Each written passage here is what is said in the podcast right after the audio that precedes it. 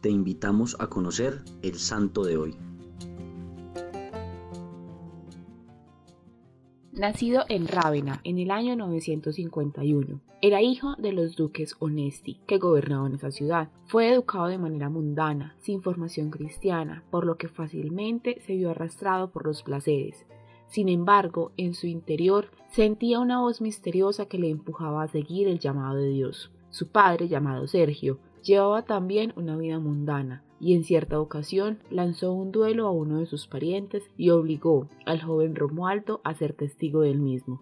En el duelo vio a su padre matar a su pariente. Tanto sufrió aquel asesinato y tanto lo horrorizó que escapó y se internó en un monasterio cercano, donde permaneció por tres años en completa austeridad y fervor.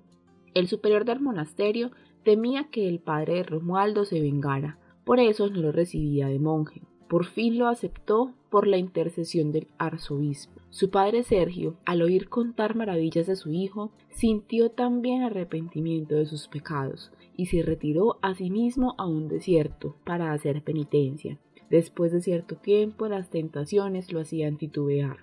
Al enterarse de ello, su hijo Romualdo acudió presuroso al lado de su padre para ayudarle en la prueba de la cual salió airoso.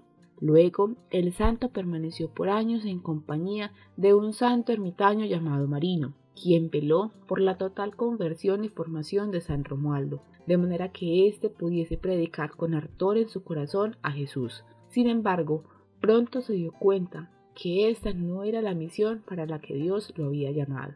Durante 30 años, San Romualdo fue fundando en uno y otro sitio de Italia conventos donde los pecadores pudieran hacer penitencia de sus pecados, en total soledad, en silencio completo y apartando del mundo y sus maldades. Sin embargo, aunque vivió en varios de ellos y convivió con otros monjes, no lograba inspirar en ellos el grado de santidad que él aspiraba a obtener. Dios le tenía reservado un lugar para que fundara una comunidad como él la deseaba. Un señor llamado Malduli había obsequiado una finca en una región montañosa y apartada, llamada Campo de Malduli, y allí fundó el santo su nueva comunidad, que se llamó Camaldulenses, es decir, religiosos del campo de Malduli. En el monasterio de la Camáldula se obtuvo que los religiosos observaran la vida religiosa con toda la exactitud que él siempre había deseado. Y desde el año 1012 existen monasterios camaldulenses en diversas regiones del mundo. Observan perpetuo silencio y dedican bastantes horas del día a la oración y a la meditación. Son monasterios donde la santidad se enseña, se aprende y se practica. Falleció santamente en el año de 1027. Qué ejemplo de vida y conversión nos enseña San Romualdo Abad, quien es un testimonio más de que Dios tiene planes más grandes de los que nosotros podemos creer. Solo hay que creer en Él y seguirle con fe inquebrantable.